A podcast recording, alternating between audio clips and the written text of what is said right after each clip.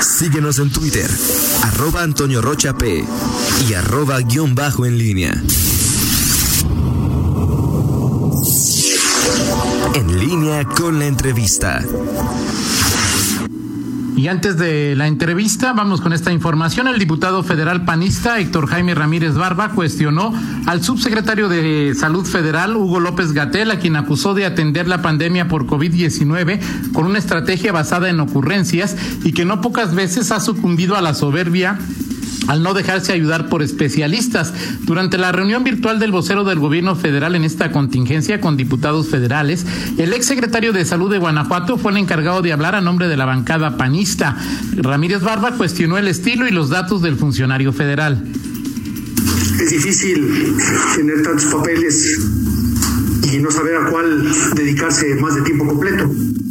Si el papel de subsecretario con la gran responsabilidad de su área o al papel de vocero, de un vocero que además en la política de la información ha pasado de hacer medicina basada en evidencias a medicina basada en ocurrencias y lo que es peor, a la medicina basada en francas existencias.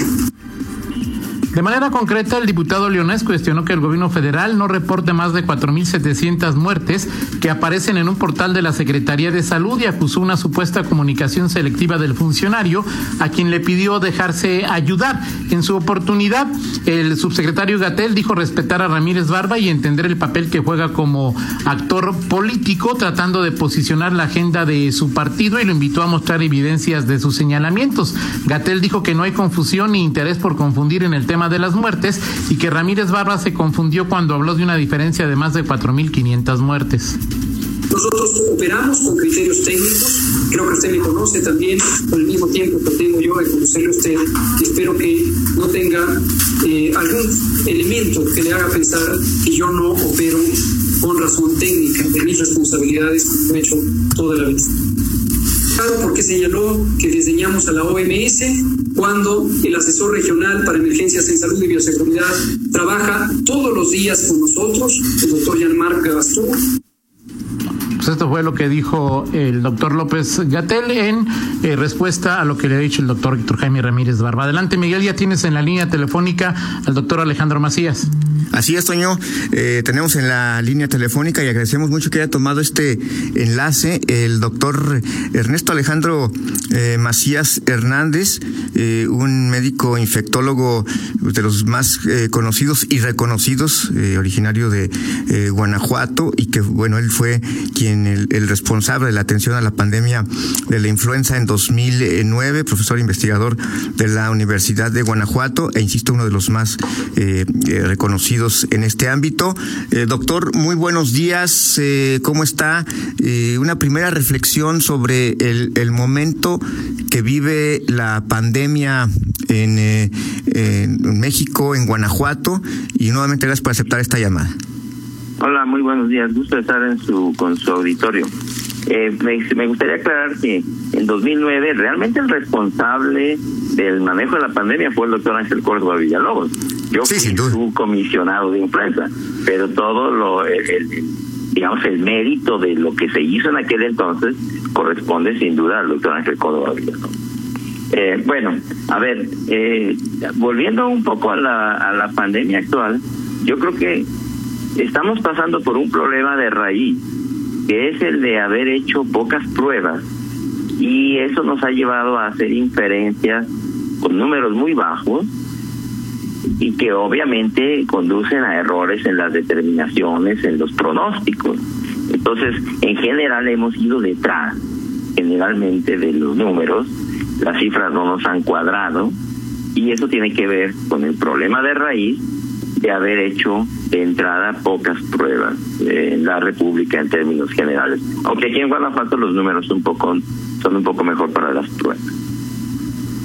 Ok, esto de las pruebas, sí, hemos tenido eh, la, las, los datos en, Guanajuato de que las pruebas han sido eh, en mayor número, de hecho hay una proyección eh, mayor, vamos a platicar en un momento más de, eso, doctor, pero ¿qué, ¿qué, es lo que está pasando? Eh, el, tenemos un médico reconocido, el doctor Hugo López Gatel, que es finalmente, más allá de que el titular de la Secretaría de Salud sea Jorge Alcocer, eh, este manejo de las cifras, eh, las, el ajuste, el pico de contagios que iba a ser en mayo y estamos en junio, un mes después, y, seguimos con el crecimiento de casos y de muertes. Eh, desde afuera, ¿cómo se ve esto, doctor? Eh, es decir, es un tema de, mm, de, incapacidad, no se, no, no, se estudió bien el momento. Eh, ¿Por qué vamos detrás en lugar de anticiparnos, como las propias autoridades han dicho? Yo creo que eso tiene mucho que ver con, otra vez, el problema de raíz, que es el haber hecho pocas pruebas. Cuando en México ya podía haber transmisión comunitaria, se estaba estudiando exclusivamente a los que tenían contacto con el, con algún caso del extranjero. Y si eso no lo incluyes en la definición, pues nunca te ibas a dar cuenta cuando eso empezara. Entonces, como no sabíamos bien cuál era la transmisión comunitaria, pues se decretó por ahí de día 23 de, de marzo eh, este distanciamiento social a nivel nacional. Pero también eso causó que en algunos lugares cerráramos, digamos, un poco antes de tiempo, porque todavía había lugares donde la transmisión era muy pobre. Yo digo que estuvo bien haber cerrado, pues si no sabíamos, lo mejor era en ese momento detener la transmisión. Pero eso también ha causado que se prolonguen los tiempos. Porque en México se han hecho muy pocas pruebas, eso no es sorpresa para nadie, se ha repetido una y diez veces que las pruebas que hemos hecho son pocas y lo que se ve es que la autoridad no tiene una buena información que le sustente sus acciones. Todavía eso se puede remediar. Yo creo que se puede incrementar sustancialmente el número de pruebas. De hecho, inclusive en lugares como Guanajuato, donde ya han hecho más pruebas, deberán todavía incrementarse los números si queremos volver a abrir la economía, si queremos que la gente vuelva a trabajar con más seguridad, porque si no lo único que vamos a ver es colapso de las empresas. Cuando estén trabajando bajo una nave industrial 500 personas, 1000 personas, sin un programa de muestreo, lo que va a ocurrir es que cuando menos acuerden, se les van a enfermar muchos trabajadores y les puede colapsar la empresa. Entonces, es un problema de raíz que no hemos medido adecuadamente lo que está pasando. Y en este, y en este problema de raíz, doctor, eh, eh, lo que usted plantea también este asunto, eh, también que se desde el principio el gobierno federal pues ha establecido ciertos parámetros, ha dicho no vamos a oprimir, no vamos a reprimir, a obligar a la gente a quedarse en casa, ninguna medida coercitiva. los estados ya en esta fase 3 pues prácticamente la, el famoso semáforo depende de cada uno de ellos. ¿Esto es lo más sano, doctor, desde el punto de vista de, del tratamiento de una enfermedad, de una pandemia? ¿Es, es lo más eh, atinado para tomar las mejores decisiones en materia sanitaria y de salud? Eh, no, mira, las decisiones y las los bandos, digamos, las ordenanzas que se dan en salud, pues no deben ser como las llamadas a misa que las hiciera, las debemos hacer todos, todos. Sin embargo, hay que decir que en México pues hay mucha gente que no se le puede ordenar. Primero porque eh, mucha gente para empezar eh, no tiene ahorro alguno y va a comer hoy lo que se gane el día de hoy. ¿Cómo le dice a gente que no salga? Si no hubo un programa económico para ayudar a la gente en la que estaba en la economía informal. Entonces, la, la economía formal pues la puedes regular más o menos bien, tú puedes ordenar los restaurantes que cierren, tú puedes ordenar las industrias y las cierras, pero ¿cómo le ordenas a la gente de la economía informal que no salga a trabajar? Y esa es mucha. Entonces, para empezar, tienes una situación que no puedes controlar bien, pero lo ideal es que todas las acciones se hicieran por todos y que fueran no a, a título de eh, de tu contentillo, como se dice aquí en el Bajío, sino que se hicieran porque se tienen que hacer y tuvieran la manera de regularlas. Pero insisto, por desgracia, eso no se puede. Eh, y eso ha atiborrado, eh, inclusive, por ejemplo, el transporte público. Y ahora, si la gente siente que con el fin del distanciamiento o de la jornada de distanciamiento ya se le dio banderazo de salida a todo, pues va a ser peor, porque ahora vamos a atiborrar el transporte público, que es muy peligroso, y vamos a empezar a trabajar en muchas empresas eh, y seguramente se van a destacar o se van a destapar los casos en muchas de las regiones del estado. Doctor, y en este caso, hablando de las pruebas eh, y conociendo usted este, esta, este estado, ¿cuál sería, hay un número ideal de, pruebas para el estado? ¿Cuántas pruebas eh, máximo podría haber en Guanajuato eh, de acuerdo a su perspectiva? Sí, mira, a ver, depende de la tasa más bien, cuántos te están saliendo negativos. No existe un número, ese no es un número mágico. Y esto que está ocurriendo con la pandemia, pues es la primera vez que pasa algo así en la historia de la humanidad. Quien sepa cómo se hacen las cosas, o, que, o quien diga que sabe cómo se hacen las cosas, pues simplemente está mintiendo, porque nadie sabe la verdad. Pero sí hay cuestiones que son muy lógicas y son intuitivas. Por ejemplo, si tú estás haciendo 100 pruebas y de cada 100 pruebas te están saliendo 70 positivas, como está pasando en algunos lugares de la República, pues definitivamente estás probando muy pocos. Pues necesitarías probar más. Por poner una referencia, en Corea del Sur, que es donde lo han manejado razonablemente bien, eh, por cada una que tienen positiva tienen 50 negativas. ¿Cuál es la tasa? Bueno, pues lo razonable, digamos, bueno, pues ten por, por cada una positiva 100 por lo menos 10 o 20 negativas. Esa es más o menos la tasa que tiene Guanajuato. En Guanajuato, por cada una positiva, hay alrededor de 9 negativas. Quizás habría que incrementarlo, pero para eso, pues tenemos que tendríamos que darle más recursos, más competencia a los laboratorios estatales, pero también a los laboratorios privados, porque ese ha sido un problema, que hay gente que quiere pagar su prueba, pero no hay quien se la haga, porque hay pocos laboratorios que lo puedan hacer. Doctor Alejandro Macías, le saluda Antonio Rocha. Buenos días. Este tema que toca me parece relevante. Eh, ayer el secretario Daniel Díaz señalaba que eh, Guanajuato tiene el tope máximo en el Laboratorio de Salud Pública del Estado para hacer 500 pruebas diarias. ¿Qué tipo de pruebas se requieren hacer? Eh, ¿Se podría hablar de pruebas que le llaman serológicas, pruebas rápidas? ¿O lo ideal sería que se abriera y se autorizara laboratorios privados a que hicieran ese tipo de, de, de, de exámenes, de pruebas, doctor? Sí, empiezo por lo segundo, Toño. Desde luego que lo ideal es que más laboratorios privados pudieran hacerlo. Y cuando alguien paga su prueba, pues tú descargas ya mucho de la carga del Estado. Entonces, si hay que facilitar que el que quiera y pueda pagar su prueba, pues que la pague. Y eso en este momento no es sencillo en León. Para acabar pronto, no es fácil que te tomen la prueba. Hay pocos laboratorios que lo puedan hacer. Eso hay que facilitarlo, sin duda. Ahora, ¿Cuántas más se tienen que hacer? Sí se tienen que llegar a hacer más también por el Estado. Habrá que facilitarle a los empresarios eso también. Eso también es parte del Estado, de las funciones del gobierno.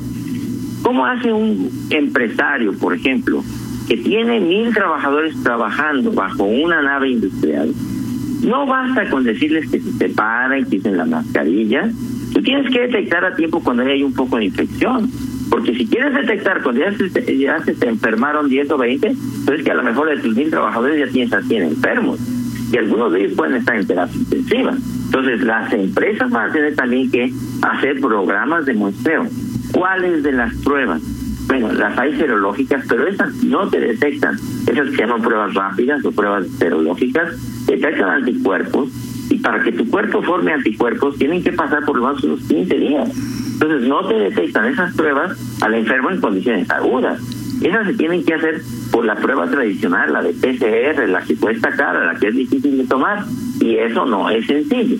Las pruebas, otras, las de las serológicas, las que buscan anticuerpos o inmunidad de las personas, serán importantes en este momento. De hecho, ya son importantes en este momento, pero tienen un uso diferente. Esas tienen un uso más bien para saber cuánta gente ya se infectó, cuántos ya tienen anticuerpos, cuántos ya tienen inmunidad, de alguna manera ya forman parte de tu inmunidad de rebaño. Y es una información que entra en juego en, las, en los dos sentidos, tanto las pruebas de PCR como las pruebas de anticuerpos, pero ambas serán importantes. En este momento, sin embargo, son más importantes las pruebas de PCR, las pruebas que buscan el virus en las secreciones de las personas. Ahora, doctor, ¿cómo modificar los semáforos, sean cuales fueren estos? Y, por ejemplo, en Guanajuato hasta ayer había 2.475 casos confirmados y se habla que el pico de la pandemia llegaría a finales de mes, pero estamos hablando de, porcentajes que no llegan ni a dos, eh, quizá 3, 4% de la población. ¿Cómo pensar que eh, el pico de la pandemia se estará esto cuando más del 90% no nos hemos contagiado, doctor? ¿Cómo solucionar este tipo de Eh, ¿cómo, salir con cierta seguridad mientras no haya vacuna, doctor?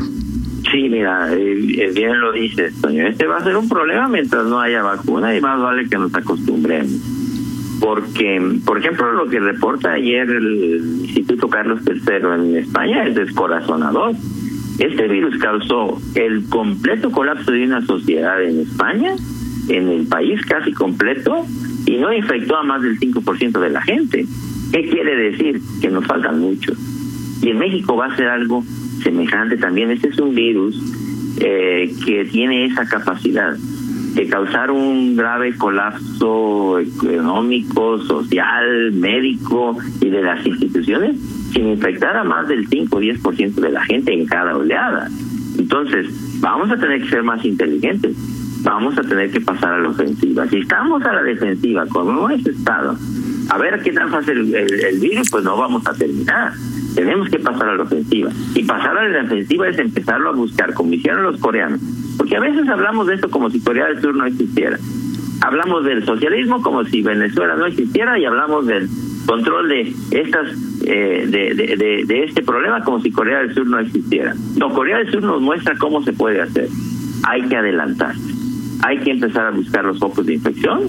Hay que sacar de circulación a la gente que está infectada, porque hay muchos asintomáticos. Y ese es el gran problema. Eh, hay que adelantarse, hay que ser más inteligentes que este virus, hay que hacer más pruebas y hay que también, como dices, el semáforo pintarlo localmente. Pues, obviamente que el gobierno federal no le puede decir a ningún estado, oye, tu estado es rojo, tu estado es verde, tu estado es naranja. Los estados son muy diversos, no hay uniformidad, hay distintos hay distintas regiones, hay distintos sectores, no es lo mismo el sector educativo que el cultural, que el industrial, que el comercial, que el de servicios. Eso es un trabajo de los gobernadores, evidentemente. Y aquí se va a ver en todo México cuáles son de veras los gobernadores que pueden poner paquete y cuáles ni idea van a tener. Porque los gobernadores que estén esperando que del centro les dicten qué es lo que tienen que hacer, están perdidos. Los gobernadores que sepan aquí hacer las cosas son los que se van a adelantar, los que con su secretario de salud y sus departamentos de epidemiología van a poder decir qué se tiene que hacer. Y va a ser, como dices, en este momento, como en las fiestas. Toca la orquesta, te levantas a bailar. Y deja de tocar, te vuelves a sentar. Y así va a ser mientras no tengamos una vacuna. Esta es una situación muy compleja que vamos a tener que resolver con inteligencia. Eh, finalmente, de mi parte, doctor, eh, entendiendo que hay que pasar a la ofensiva y que esto eh, significa hacer pruebas más pruebas más pruebas, ¿qué, qué, recomendaría usted concretamente en, en Guanajuato para que la autoridad se ponga a la altura de lo que se está demandando? ¿Cuáles serían sus recomendaciones? Y a nosotros como sociedad, ¿qué podemos hacer tomando en cuenta lo que usted dice, doctor, que hay quien se puede quedar en casa, pero hay quien no se puede quedar en casa, doctor? A ver, si es importante pasar a la ofensiva en el Estado y en México. Lo que nos corresponde en el Estado de Guanajuato es hacer más pruebas, darle todo el apoyo que necesite el Laboratorio Estatal de Salud Pública, que ha trabajado a toda su capacidad y va a necesitar trabajar esa capacidad y más, y coordinarse con las instituciones privadas y todas las demás instituciones que puedan incrementar la capacidad de muestreo en el Estado. Eso se tiene que hacer si queremos abrir nuestra economía y no sufrir un colapso de las empresas. Porque ya muchas empresas están trabajando sin un buen plan y eso también vamos a empezar a escuchar de colapsos de empresas, sin ninguna duda, si no hacemos las cosas con un poco más de inteligencia. ¿Y qué nos toca a nosotros como sociedad? Bueno, todavía el que no tenga mucho que hacer pues, en, la calle o que pueda hacer su trabajo desde casa, que lo haga desde casa. Pero aquí hay una cosa muy importante y una de las evidencias mayores de, eh, de, de, esta epidemia es la importancia de la transmisión por vía aérea. Está bien, hay que higienizarnos las manos, hay que mantener la distancia, pero esta, en un, en un lugar cerrado, enrarecido, por ejemplo, una oficina cerrada, te pueden pegar esta infección a 8 metros, no digamos a metro y medio. Porque si una persona está tosiendo o hablando eh, y expulsando el virus y no hay ventilación, eso se va al aire lo vas a estar respirando. Y si tú necesitas mil virus para infectarte, porque esto no es el toque del rey Midas, que te, que te tocan y te infectan, no, tú necesitas unos mil virus para infectarte. Y es lo mismo respirar 10 virus por minuto por 100 minutos que 20 virus por minuto que por 50 minutos. Entonces, hay que ventilar las áreas, hay que usar la mascarilla. Es muy importante que todos traigamos mascarilla cuando salgamos a, las, a los espacios públicos eh, los espacios abiertos son relativamente poco riesgosos y hay que abrir los parques porque la gente ya está desesperada en su casa. Los parques son muy poco peligrosos porque ahí el virus se dispersa. Lo que es muy importante es ventilar el transporte público, usar mascarilla, ventilar la casa. Tú llegas de tu casa y a lo mejor a ti no te pasa nada, pero ahí tienes a tu papá que tiene diabetes y entonces respiras en un aire enrarecido y le vas a regalar el virus. Aquí va a ser muy importante el uso de la mascarilla, ventilar los espacios cerrados y eso es lo que nos va a ayudar junto con las acciones que pueda tomar el gobierno. ¿Sirven los nanocítricos, doctor? bueno, pues eso de caramba. Eh, es, es lamentable que queramos hacer las cosas de esa manera, pero que sobre todo salgamos a decirlo. No. Eh, aquí lo que tenemos que hacer tiene que estar evidenciado por las por los y por las investigaciones. La investigación muestra con mucha claridad la importancia de la higiene de manos, el no tocarse ojos, nariz o boca, el uso de la mascarilla, la ventilación de los lugares cerrados, el estar en buenas condiciones físicas, porque a veces todo queremos que haga el gobierno, pero esta enfermedad va a tratar mejor al que se encuentra físicamente mejor. El que nunca haga ejercicio, hágalo. Tenemos un organismo maravilloso que en 15 días se va a tener en mejores condiciones físicas. El que tenga, eh, que tenga eh, algunas algunos vicios como el tabaco, trate de dejarlo, no es fácil, pero con el miedo es un poco más fácil. Hay responsabilidades individuales. Eh, hay que hacer lo que nos corresponda también a nosotros, estar mejor. El que tenga diabetes y nunca la controle, hágale caso, porque si la enfermedad le va a dar, y hay que asumir que esto nos va a dar a casi todos, si te va a dar con una diabetes descontrolada, te va a tratar, te va a traer muy mal, te va a tratar mal. Entonces, hay también aquí que apelar a las responsabilidades de cada quien. Doctor, eh, preguntarle sobre los, eh, hablaba usted de los eh, gobernadores, la responsabilidad que tienen ahora en este momento particularmente, desde su óptica, ¿cuáles está en condiciones de, comentarnos a quién entre los gobernadores ha, lo ha hecho mejor? Y en concreto el de Guanajuato, ¿cómo se ha abordado esta pandemia desde la autoridad estatal, las reacciones? El tratamiento, las pruebas y bueno, obviamente eh, la reanudación de actividades que está en marcha. A ver, yo te quiero contestar de manera un poco más genérica porque no soy analista político, Miguel, pero eh, no conozco también qué han hecho todos los gobernadores. veo que hay algunos que tienen mejor idea que otros, desde luego. A ver, lo que sí quiero decir es que es muy importante la acción del gobierno, particularmente de los gobernadores. Sí te puedo decir una cosa sin temor a equivocarme. Nosotros los, ciudadanos necesitamos al gobierno, pues más o menos. A veces ya ni hacemos caso de lo que hace el gobierno, a veces eh, el gobierno hace una cosa, pero nosotros necesitamos otra. Pero yo sí te puedo decir que en 100 años nunca hemos necesitado al gobierno como lo vamos a necesitar en este momento. Ahora sí vamos a necesitar al gobierno. Vamos a necesitar a los gobernadores. Los gobernadores que pasen a la ofensiva, que sepan cómo hacer las cosas, que se coordinen con su secretario de salud, con sus departamentos de epidemiología, con sus sociedades y con su empresa, que, se estén moviendo a través de la información. Esos son los gobernadores que van a poder con el paquete.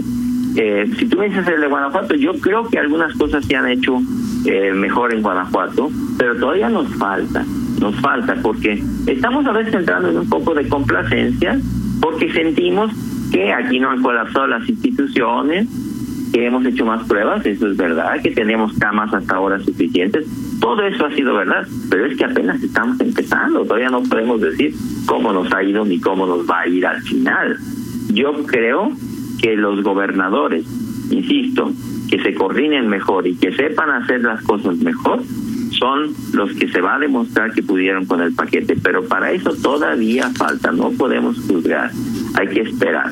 Sí es evidente que en la República hay gobernadores que están haciendo las cosas mejor que otros. Y sí podemos decir que los gobernadores que están esperando que les digan qué hacer del centro están perdidos. Esos no van a poder con el paquete. Perfecto. Doctor, y en este sentido, eh, hay pandemia para rato, es decir, se habla mucho de la curva de el pico de contagios, como si y, de pronto pensamos que es algo mecánico y que ya vamos para abajo y, ya cuando termine esta primera oleada ya podemos, eh, es decir, al público que nos escucha qué decirle de cara a los eh, eh, junio, julio, aquí en Guanajuato se ha dicho que el pico se, se plantea para particularmente para segunda quincena de junio, primeros días de julio. Eh, ¿Qué esperar no solamente para julio, sino los meses siguientes y cómo podemos aprender a convivir con COVID-19? Sí, mira, a ver, Primero una nota de tranquilidad, de ecuanimidad. Recordemos que este virus, por malo que sea, que es muy malo, no nadie se equivoque, no va a poner gravemente enfermo a la mayoría de las personas. Hay que asumir que aunque muchos nos vayamos a enfermar, este virus no va a poner con gravedad a la mayoría. La, la mayoría no va a tener una enfermedad grave. Tranquilo. Eh, la mayoría no va a tener una complicación que lo lleve a terapia intensiva, que en eso hay que estar tranquilo. Pero sí es verdad que una proporción de la población que es poca, eh, la proporción es poca, pero de mucha gente, va a acabar en terapia intensiva. Y eh, eso tenemos, tiene que ser la preocupación de todos para por esas propias personas y para que no colapsen las instituciones. Eh, tenemos que acostumbrarnos a vivir con este virus porque este virus, como lo dices, eh, llegó para quedarse y mucha gente pasada, pasada la primera ola va a quedar aún sin infección y vendrán segundas y terceras olas y muy probablemente en el invierno se combine con la influenza. Este, este año va a ser particularmente importante la vacuna de la vacuna de influenza. Eh, tenemos que saber que la primera ola no ha terminado.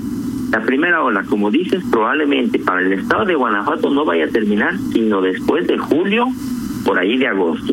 Y será simple y sencillamente prepararnos para la siguiente, para la siguiente oleada. Todos tenemos que estar físicamente preparados para eso, emocionalmente preparados, porque hay que decir que la gente ya no, mucha gente ya no aguanta el encierro. Y yo también ahí quisiera apelar a las instituciones, a los, a los, al, gobierno, que hay que abrir los parques. En los parques no te van a infectar. Hay que dejar que la gente salga. No hay que hacer convivencia en la calle y en los parques, sino hay que estar, no hay que detenerse a hacer a socializar, pero si ya la gente necesita salir, en, en la calle no te lo van a pegar, en los espacios abiertos no te lo van a pegar, mantén tu distancia, pero la gente ya necesita sus parques, ya necesita salir, ya necesita caminar, y eso es de muy poco riesgo. Finalmente, doctor, eh, sabemos que tiene una, un compromiso en un momento más. Una última pregunta de mi compañero Fernando Velázquez. Eh, eh, me pide que le pregunte, ¿fue oportuno en este contexto que Guanajuato reiniciara estas actividades el primero de junio ya con algunas industrias, ya con, con este panorama que se está presentando? Mira, te voy a contestar con lo que está pasando en toda la República. Aunque en los dichos la autoridad ha aclarado que no se está acabando el distanciamiento y que eh, nadie ha dicho que hay que volver a trabajar. Bueno, los hechos, todo el país, no estoy hablando nada más de Guanajuato, todo el país sintió que hubo un banderazo de salida y todo el mundo empezó a volver a trabajar, algunos por más sectores, otros unos con más orden, otros con menos orden.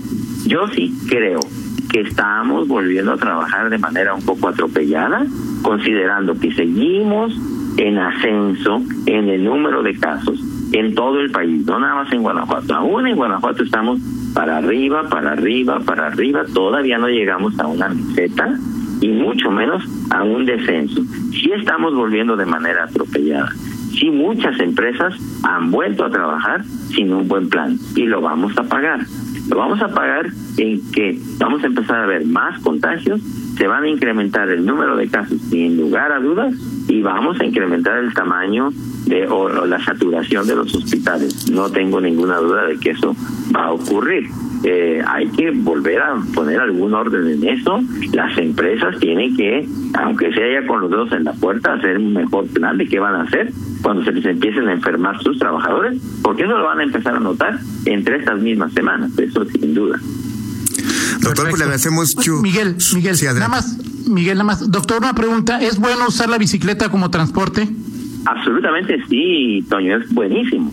A ver, uno de los peores lugares a los que te puedas meter ahorita es un transporte público atiborrado, con ventanas cerradas o, medianamente abiertas, donde está circulando el virus. Recuerden, en los espacios cerrados, bancos cerrados, oficinas cerradas, eh, transporte público es peligrosísimo.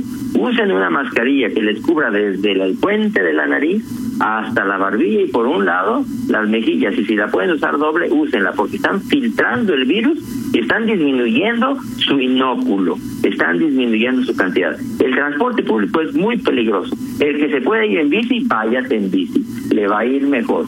Uno de los ah. peores lugares en donde puede estar en este momento es el transporte público. ¿Abrir las áreas abiertas de los clubes, doctor? ¿Ponerlas a operar? Yo creo que sí. Evitar que los clubes deportivos tengan la, tengan la socialización que se da en las áreas cerradas. Pero abrirle las canchas, abrirle los espacios abiertos, creo que eso ya se tiene que empezar a dar, porque tampoco podemos decirle a la gente que se quede encerrada dos años. ¿Cómo le vamos a hacer? Vamos a abrir los, los espacios públicos, vamos a abrir los parques, necesitamos abrir los parques, la gente necesita sus parques, ahí con cuidado, sin socializar en los parques, pero ya necesitamos eh, que esa gente pueda salir. Hay estudios de miles de contagios en donde no más de uno de cada mil contagios se da en exteriores. Este va a ser un asunto de oficinas cerradas eh, con aire enrarecido, sin ventilar. Ventilen sus oficinas, ventilen sus casas, ventilen el transporte público. Eso es lo mejor que pueden hacer. Usen una mascarilla, higienicen sus manos, no se toquen ojos, nariz o boca. Hagan ejercicio, abandonen el tabaquismo, abandonen las adicciones, abandonemos todo lo que hagamos eh, mal, tratemos de mejorarlo y que esta epidemia nos deje algo bueno por lo menos. Doctor, pues muchísimas gracias por la conversación y a la espera de, y, le pediremos que en algún momento más adelante podamos volver a platicar con usted y reflexionar sobre, sobre estos asuntos. Le agradecemos mucho la conversación. Gracias, doctor. Es un placer estar con su auditorio. Gracias, buenos días. Son las 8 de la mañana con 36 minutos. Hacemos una pausa y regresamos con más información. Contáctanos en línea promomedios.com.